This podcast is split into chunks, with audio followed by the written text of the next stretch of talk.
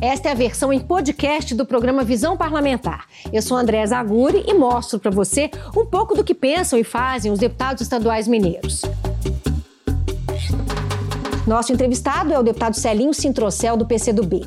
Vamos falar sobre as condições das estradas em Minas e o período de chuva que se aproxima, sobre investimentos no Parque Estadual do Rio Doce, privatização de empresas públicas e relação entre patrão e empregado.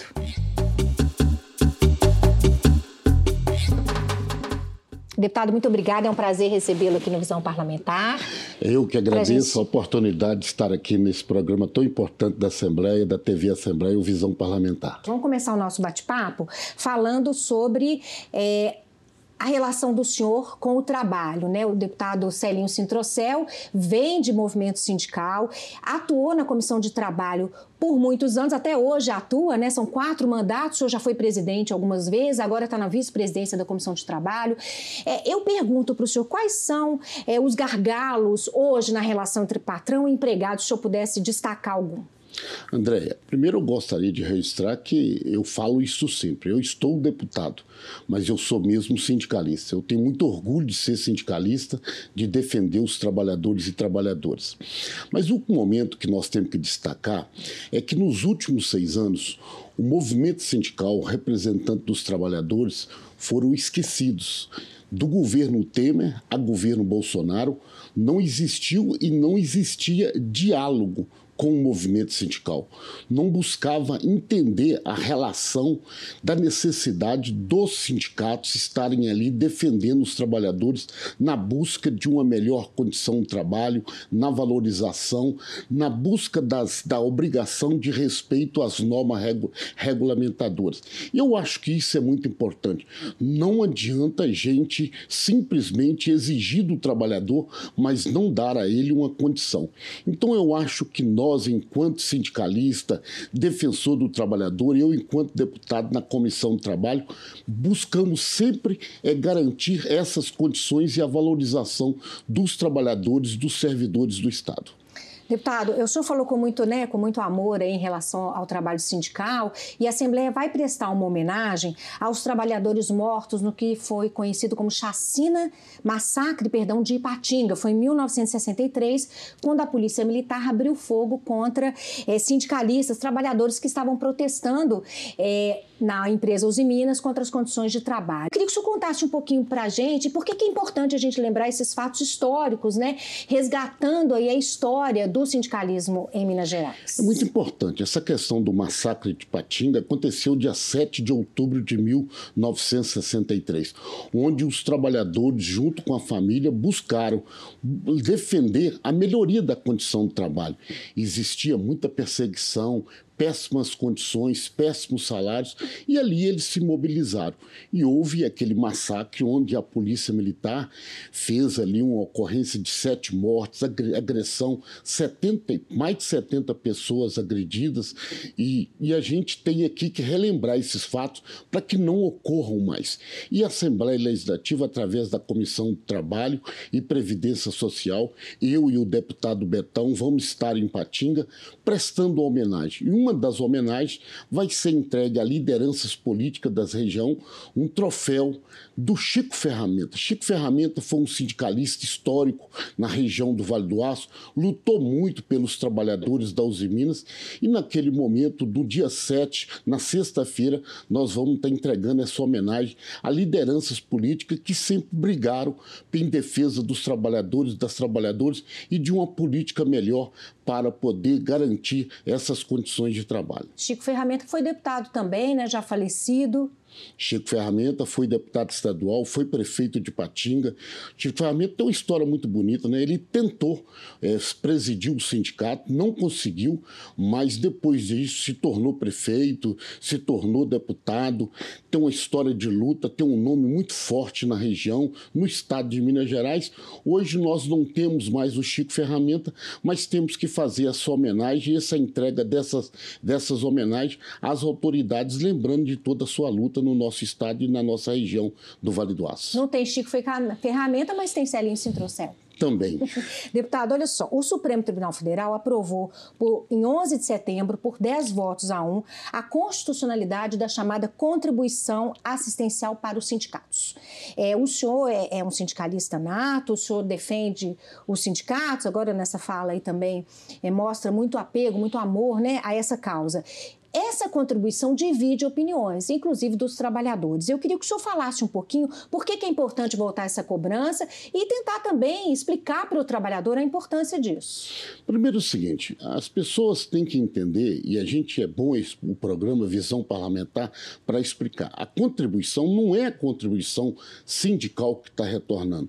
Está voltando a contribuição negocial, a contribuição assistencial, para fortalecer os sindicatos. Quem é que financia o movimento sindical que defende os trabalhadores? Os próprios trabalhadores. E essa contribuição que o Supremo julgou não se trata de uma contribuição obrigatória, ela é facultativa todo trabalhador terá o direito de oposição. E na Assembleia, quando das negociações salariais, negociação de acordo, de convenção coletiva, eles vão poder manifestar se tem desejo de pagar ou não a contribuição. Mas ela é importante, porque muitos trabalhadores têm, Andréia, plano de saúde, ajuda de alimentação, seguro, plano odontológico, direitos conquistados que não estão previstos nas convenções, que não estão previstos nos acordos, que não estão previstos na CLT, mas passam a ganhar esses benefícios através da luta, do movimento sindical, defendendo, buscando ali melhorar a vida dos trabalhadores e trabalhadoras. E muitos deles, hoje, trabalhadores, pensam que esse benefício é o patrão que está dando. Não é o patrão. Isso foi objeto de muita luta, de muita negociação. E o sindicato tem despesa, o sindicato precisa se manter. Então, é necessário a contribuição assistencial, é, é necessário que os trabalhadores financiem o seu sindicato para que eles possam continuar a defendê-los junto às empresas, junto aos órgãos, junto ao Ministério do Trabalho, garantindo ali aquelas condições dignas de trabalho. Então, não se pode fazer essa, essa, essa, essa imagem que eles passam da contribuição sindical. Tem sindicatos que lutam, que defendem, tem sindicatos que buscam mesmo representar os trabalhadores, e aí a gente não tem como poder fazer essa campanha negativa que talvez fazem, que está retornando contribuição sindical. Trata-se da contribuição assistencial, que é um direito e é um dever. Quem quiser pagar, paga. Quem não quiser, não paga. Mas tem que se manifestar na Assembleia quando da deliberação dos acordos e convenções. Perfeito. Deputado, é, falando um pouquinho da atuação regional do senhor, o senhor é da região do Vale do Aço e uma demanda histórica da região são as melhorias na BR-381, principalmente aí nos, nos trechos é, daqui até a região do Vale do Aço, considerada até a rodovia da morte, né? Existe a expectativa agora, em torno do leilão que vai acontecer em novembro, de é, concessão dessa rodovia finalmente? Qual que é a expectativa que o senhor tem? Finalmente a gente vai ter uma solução para esse problema histórico? Andréia, até, até que enfim a gente tem uma notícia boa. Nós sabemos que o governo Lula, ao assumir, fez através do Ministério de Infraestrutura, a publicação do edital da concessão da BR-381. BR-381 é importante para Minas, é importante para o leste, é importante para o Vale do Rio Doce, para o Vale do Aço, é importante para o Brasil. E chamada Rodovia da Morte tantas pessoas já debatem esse assunto há décadas e décadas. Muita e gente nós, já morreu naquela estrada. E nós né? estamos vendo ali acontecer tragédias, mortes, acidentes a uma rodovia que impede o maior desenvolvimento do leste de Minas Gerais, porque os investidores, ao chegar, como é que eu vou fazer um investimento, implantar uma empresa numa região como é o leste, como é o Rio Doce, o Vale do Aço, com uma rodovia dessa? Então temos agora a publicação do edital. Nós realizaremos no próximo dia 24, aqui na Assembleia, na Comissão de Transporte e Obras Públicas da Assembleia, uma audiência pública onde nós estaremos recebendo a NTT junto com a NUT para apresentar todo o projeto de duplicação da 381. Obras que serão feitas, obras de artes, quais são os trechos que serão duplicados, quais são os trechos que terão a terceira via. E a gente está numa esperança muito grande, muito grande, que no dia 24 de novembro a gente tenha esse batido do martelo, uma concessão exitosa, onde tenha atração de investidores interessados. Nesse dia 24, nós vamos receber e debater aqui, junto com a NUT, com a NTT, quais são os investidores que já estão no mercado interessados em fazer essa duplicação.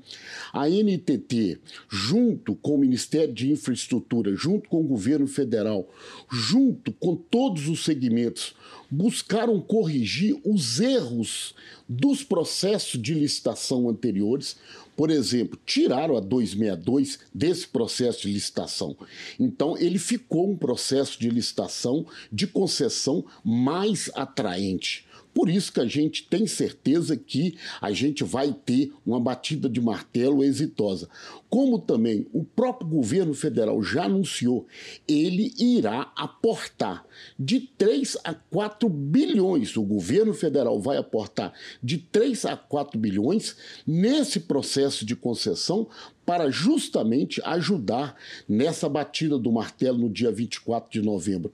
Nós sabemos que será uma concessão por 30 anos, é uma concessão que certamente vai resolver essa questão da duplicação, muitas obras de arte, vai ter ponto de parada de apoio para os caminhoneiros, vai ter é, rampa de escape para os caminhoneiros. Então, tem muitas obras. E a gente espera que a gente consiga, no dia 24, esse processo ser exitoso, ser um processo de sucesso e termos ali a concessão iniciada, para que o ano que vem a gente possa ver isso iniciar. Beleza. É só que vai ter o período de chuva de dezembro, né? então não vai dar tempo de, de, a dessas informação obras. que nós temos, depois que o processo acontecer e no dia 24, deverá demorar de seis a sete meses para entregar para a concessão, para a concessionária que ganhar a licitação da duplicação da BR-381. Então, a gente sabe que nesse período de chuva agora, a gente tem conversado muito com o superintendente DENIT aqui em Minas, doutor João Gabriel, que precisa fazer manutenções nesses traçados onde está tendo problemas com queda de talude, trinca, no piso rígido, onde tem muitos problemas dentro da 381, ele já garantiu para nós que isso vai estar sendo feito da agora até dezembro, todo o período chuvoso, e a gente acredita que essas melhorias também vão ajudar dentro do processo de concessão, porque recurso o, a superintendência do DENIT tem. Veja só, no governo federal anterior, Minas Gerais, a superintendência de Minas, recebeu quatro vezes menor investimento do que o atual governo federal mandou para a superintendência. O governo federal de Minas, de, de governo federal mandou para a superintendência de Minas 1 bilhão e 600 milhões para manutenção nas rodovias mineiras. Entre essas rodovias mineiras federais está a 381. Enquanto no governo passado, a superintendência do DENIT recebeu quatro vezes menor a esse valor de 1 bilhão e 600. Por isso que agora a gente tem uma esperança de muita manutenção, muita correção nos pontos onde precisa serem dados e a gente acredita que com a concessão nós vamos resolver essa questão da 381 Norte e acabar com esse chamado rodovia da morte para rodovia da vida. Perfeito. Outra preocupação do deputado é em relação aos recursos destinados pela Renova ao Parque Estadual do Rio Doce. A Renova foi criada para gerir os programas de reparação aos danos causados pelo rompimento da barragem de Mariana. É, a Fundação Renova cuida disso. E a ideia é que a Fundação Renova repasse para o Parque Estadual do Rio Doce recursos é, que estão previstos aí na ordem de 93 milhões de reais. Quais são as prioridades desse dinheiro, deputado? Andréia, é, quando do, da tragédia de Mariana, com a barragem de Fundão, nós, a região a bacia do Rio Doce foi fortemente impactada, como também várias lagoas ali sediadas no parque foram impactadas de forma negativa. E naquele momento a gente teve uma intervenção muito grande junto à Renova, junto com o governo do estado, para que o Parque Estadual do Rio Doce fosse contemplado com essa pactuação de compensação financeira em função da tragédia de Mariana. E foi garantido para o Parque Estadual 93 milhões de reais. Nós estaremos fazendo agora, na Assembleia Legislativa, outra audiência pública, onde nós vamos estar recebendo o diretor do EF, para ele justamente fazer uma prestação de conta para todos nós, para dizer quais são os investimentos que já foram aplicados dentro do parque, quais são os investimentos que serão aplicados ainda no parque e qual o cronograma de datas de entrega de todos esses investimentos dos 93 milhões. Importante, o Parque Estadual do Rio Doce é uma das maiores belezas que Minas tem, é o maior parque lacustre da América Latina, tem 42 lagoas dentro do Parque Estadual do Rio Doce. Nós precisamos desses investimentos, como também o governo do estado está num processo de concessão do parque. Nós estaremos debatendo esse processo de concessão para saber qual o prazo da concessão, qual o valor dessa concessão, quais os investimentos que serão feitos para fora do parque estadual. Então é muito importante esse debate e esses recursos serem aplicados de forma assim muito transparente e a gente ter ali as garantias de investimento que possa ser bom para todos que usam o parque. O parque estadual, Andréia, ele é tão assim, mas é uma coisa tão bonita, mas tão bela, que nós estamos recebendo pessoas de fora de, outro, de outros países para conhecer o parque. É muita fauna, é muita flora, e as pessoas vão para ali para descansar. Então, nós não devemos para parque nenhum. Então, com esses investimentos, vão ficar muito melhor e a gente quer colocar isso muito a conhecimento da população e que possa cada dia mais trazer benefícios para toda a nossa região e colar metropolitano. Ah, deu até vontade de visitar o parque. Eu não conheço. É bonito mesmo, né, deputado? Muito, muito bonito. Pois é. A comissão de trabalho, da qual o deputado é vice-presidente, é, está também é, à frente de debates sobre a privatização de empresas, setores estratégicos é, para o Estado. A gente já tem aqui é, na casa a discussão da proposta de emenda à Constituição, proposta pelo, gover pelo governo, de dar fim a um referendo popular para privatizar a CEMIG e Copasa. É, eu, eu, queria que o senhor é, falasse desse, de, de, do que vai ser apresentado é, para os deputados, para que eles possam fazer um juízo, né, fazer uma votação sobre o fim ou não desse referendo com com mais dados, né? Com informações a respeito. Olha, primeiro a gente tem que mostrar né, que nós somos totalmente contra esse processo de privatização que o Estado propõe aqui em Minas Gerais. Nós não podemos entregar nossa soberania para a iniciativa privada. Eu sou totalmente contra, a maioria dos deputados são contra. Como é que a gente pode aceitar privatizar uma CEMIG, uma empresa que é altamente lucrativa, para a iniciativa privada? Nós precisamos, é cada dia mais, melhorar os serviços que a CEMIG faz ao povo mineiro. E hoje o que nós estamos vendo é simplesmente um processo de precarização da CEMIG para facilitar esse processo de privatização que tanto quer o governo. E nós não somos a favor disso. Eu, meu mandato, sou totalmente contra. Já manifestamos isso em outras audiências e vamos continuar manifestando como também somos contra a questão da privatização da Copasa, nós temos que melhorar o serviço da Copasa. A população tem reclamado muito, mas a gente vê que todo o processo que tem hoje dentro da Copasa, todo o processo que tem dentro da CEMIG, ele visa tão somente gerar os lucros e os benefícios para os acionistas. Nós precisamos é cada dia mais fortalecer essas empresas que somos nossas, que é do povo mineiro e a gente precisa lutar por isso para manter ela como empresa do nosso Estado do povo mineiro, como também a Codemig, como a Codem. Esse processo de privatização, ele não ajuda o povo mineiro, ele não ajuda a nossa sociedade. Ele simplesmente vai trazer muitos resultados negativos. E esse resultado é perceptível onde foi feito esse processo de privatização em outros estados. Por isso, a Comissão de Trabalho estará debatendo no momento certo e nós precisamos colocar isso muito em evidência, porque está havendo um processo de precarização do serviço, de terceirização, e quem está pagando essa conta é a sociedade. E nós precisamos melhorar isso, e eu entendo e vou defender sempre que privatizar essas empresas estatais não é o caminho certo. O senhor também tem uma atuação, né? Fez uma atuação junto ao INCRA é, para tratar do processo de titulação do assentamento que hoje abriga 147 famílias que vivem numa antiga fazenda de Pompéu, que foi desapropriada pela reforma agrária. São 25 anos de história, né? Que essas pessoas já estão lá. Isso, é, o senhor obteve êxito? Como é que está o andamento disso? Bem, nós tivemos lá com a diretora do INCRA, né? Fomos lá levar todas essas famílias pedindo por, por essa titularização deles, estão à luta de muitos anos, são 147 famílias, e infelizmente todo esse processo deles estavam paralisados dentro do INCRA há mais de quatro anos.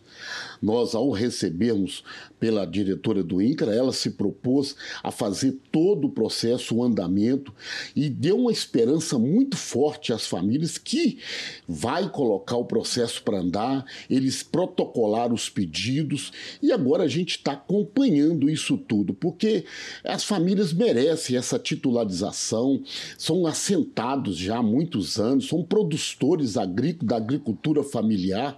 Então a gente acredita muito que nós teremos, junto ao INCRA, a solução. Só que a gente deixa muito claro: não será um resultado a curto prazo, será um resultado a longo prazo, porque tem um processo muito grande para ser cumprido, né?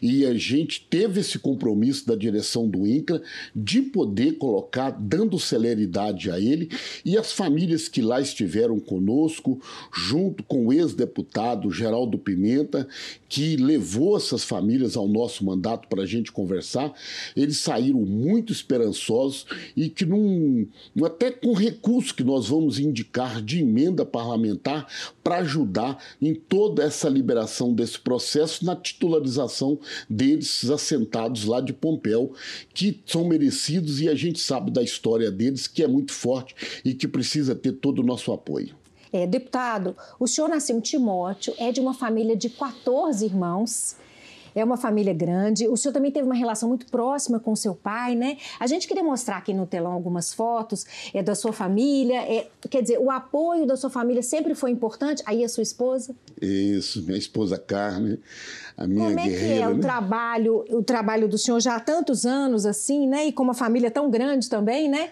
É. Carmen, nós somos, tem uma, eu sou pai de três filhos, né? São Carmen, esses? Né? A Lorena ali é a mais velha, o Zezinho ali é meu filho, o segundo filho, e a Carla. É Alguém a nossa... quer seguir política? O Zezinho já segue. O Zezinho é vereador é. em Coronel Fabriciano, né? Já está com o primeiro mandato dele, né? E essas belezas aí, cinco netos, né? Que bonitinhos. Essa, a mais velha ali, a Maria, a, a minha, minha Maria Clara. Depois nós temos ali o João Pedro, o Lorenzo, as. A Piquitita, como a chama? A Piquitita é a TT, é a, a Maitê, né? E tem a Lavinha, né? Todos aí, uma gracinha, isso aí que me dá força também nos finais de semana para que eu continue esse trabalho aí que é tão difícil, né? Está é. tão fora de casa, tanto tempo fora de casa. Quando pois chega é. final de semana, é um descanso com a presença deles. Que todo o processo que tem hoje dentro da Assembleia, tentando sempre defender o nosso povo mineiro, mas é, Uma missão que eu tenho como parlamentar de poder fazer a representação na Assembleia, de representar a região que eu tanto gosto, que é a região do Vale do Aço, do Colar Metropolitano, mas sempre falando por toda Minas Gerais. E o senhor tem obtido êxito, né? Um êxito muito grande é agora a duplicação da 381, finalmente. É, nós temos a duplicação da 381, que é uma pauta que me deixa muito empenhado em ver essa obra acontecer. A MG 760, né? Uma rodovia que liga o município de Timóteo à Zona da Mata, 57 quilômetros, que nós conseguimos também através de recursos da Renova, 140, 140 milhões para fazer essa pavimentação, foi entregue agora recentemente, que vai fortalecer o turismo no Parque Estadual do Rio Doce, porque as pessoas queriam acessar o Parque Estadual do Rio Doce, mas não tinha rodovia. Hoje nós já conseguimos essa rodovia, conseguimos o SAMU para todo o leste de Minas, nós empenhamos emenda parlamentar, conseguimos, estamos ajudando muitas prefeituras nas políticas da saúde, da educação, da infraestrutura. Nosso mandato tem um compromisso muito grande, além de estar representando os trabalhadores e trabalhadoras, principalmente os trabalhadores do transporte. Quando nós aqui na Assembleia conseguimos derrubar né, o veto do governador em relação ao fretamento, em relação a Buser. Recentemente, agora, o Tribunal de Justiça de Minas Gerais julgou pela inconstitucionalidade do processo que o Partido do Novo fez para que o projeto de lei que nós aprovamos, que regulamentamos o fretamento, a, a, a, o, o Partido Novo entrou dizendo que a lei que nós aprovamos era inconstitucional. O Tribunal de Justiça julgou pela sua constitucionalidade. Então, nós temos uma luta constante na Assembleia. E tudo que chega ao nosso mandato, a gente procura dar toda atenção para que a gente possa, cada dia mais, representar o povo de uma forma muito transparente, honesta e comprometida. E eu parabenizo o senhor por isso. Obrigado, Muito André. tempo, muito trabalho, muita luta. Obrigado. Obrigada, deputado. Eu conversei com o deputado Celinho Cintrocel, do PCdoB, falamos sobre as condições das estradas em Minas, do período chuvoso que se aproxima, de investimentos no Parque Estadual do Rio Doce, da privatização de empresas públicas e das relações entre patrões e empregados. O Visão Parlamentar fica por aqui. Você de casa, muito obrigada pela audiência. Nos acompanhe no podcast, nos principais tocadores é, do país e também no portal da Assembleia na internet. Até a próxima. O Visão Parlamentar é uma realização da TV Assembleia de Minas Gerais. A apresentação é minha, Andréa Zaguri, a produção da Daniele Langsdorff, a direção da Raquel Barreto e os trabalhos técnicos de Jean Miranda. Você pode seguir o Visão Parlamentar nos principais tocadores de podcast. Assim você não perde nenhuma edição do programa.